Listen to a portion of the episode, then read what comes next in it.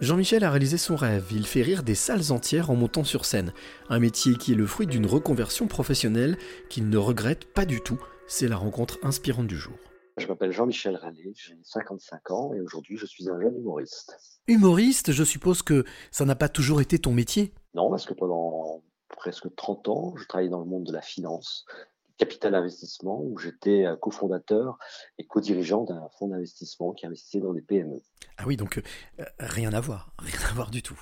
Rien à voir. Comment est-ce qu'on bascule euh, ou comment est-ce qu'on pivote du, de la finance à l'humour? Alors déjà, c'est je pense qu'on a une petite graine depuis longtemps.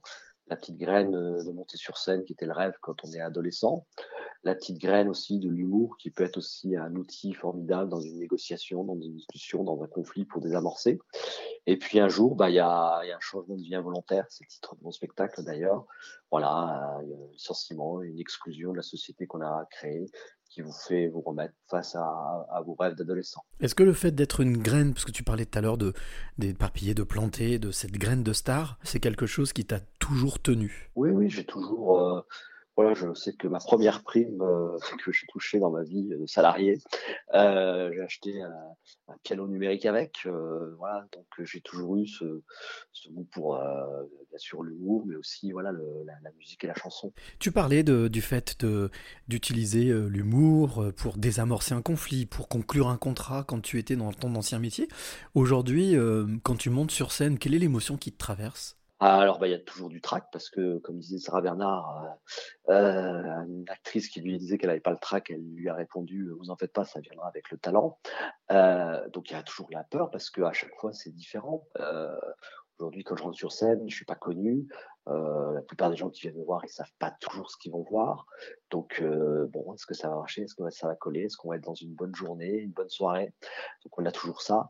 Et puis après, bah, quand vous avez les vagues de rire qui arrivent, euh, qui arrivent parfois au moment où on s'y attend pas, ou qui arrivent au moment où c'est prévu qu'elles arrivent, c'est juste jouissif. Tu parlais tout à l'heure aussi de de négociation.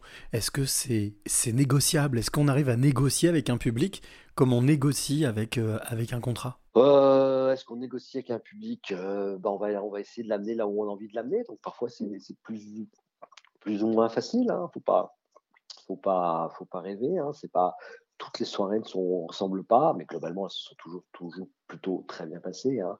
Euh, il y en a parfois des exceptionnels, puis il y en a des fois pour différentes raisons qui sont un petit peu en dessous. Et puis on va essayer de trouver le compromis entre la, voilà, entre le plaisir de l'artiste et le plaisir du public. Tu le disais euh, au tout début de, notre entretien, le spectacle que tu présentes, que tu joues sur scène, est inspiré directement de, ton vécu, de ce que tu as vécu, donc de ta transformation. Euh, comment est-ce que tu, tu, as pu écrire justement ce spectacle? C'est quelque chose qui est venu spontanément ou ça t'a demandé euh, justement au contraire beaucoup de travail? Ah, En fait, un spectacle, c'est à la fois beaucoup de choses et pas grand-chose c'est à peine 40 pages euh, et pas écrit. Hein. Euh, donc euh, c'est et c'est en perpétuel mouvement, c'est-à-dire que je pense que j'ai jamais joué deux fois la même chose deux soirs de suite, parce qu'à un moment donné je me suis dit tiens ça finalement ah, c'est, c'est, ça marche pas euh, comme je voudrais que ça marche. Et puis j'ai ça que j'ai envie de dire, donc euh, je suis obligé d'enlever parce que j'ai voilà, j'ai euh, une heure, une heure dix, une heure vingt, une heure trente à consacrer et à passer avec le public. Donc je suis contraint par un, par un temps. Et donc dans ce temps-là, faut que je mette ce que j'ai plus envie de mettre. Donc ça évolue. C'est, c'est vraiment un objet mouvant. Je suppose que ça t'est déjà arrivé de planter le bâton et de te retourner pour te dire voilà ce que j'ai fait depuis que j'ai changé de vie. Euh, est-ce qu'il t'arrive d'avoir euh, peut-être de la nostalgie, de l'amertume ou euh, de la mélancolie? De la mélancolie, de l'amertume, non en fait. mon métier d'avant a tellement évolué que j'étais plus adapté à faire ce métier-là, je pense, comme de la façon dont il se fait aujourd'hui. Je ne dis pas que c'est bien ou c'est mal, mais voilà, c'est différent.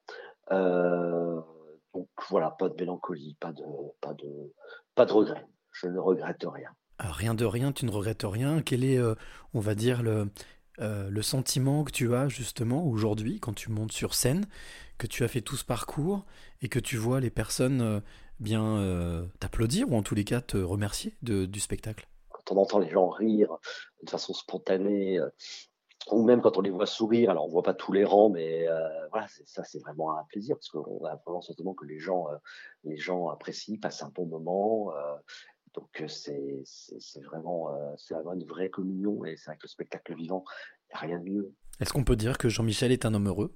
Oui, comme dirait William Scheller, je suis un homme heureux. Alors je vais profiter encore de, de quelques secondes avec toi pour te demander, Jean-Michel, quelle est la clé que tu aimerais donner ou transmettre à celle ou celui qui t'écoute maintenant?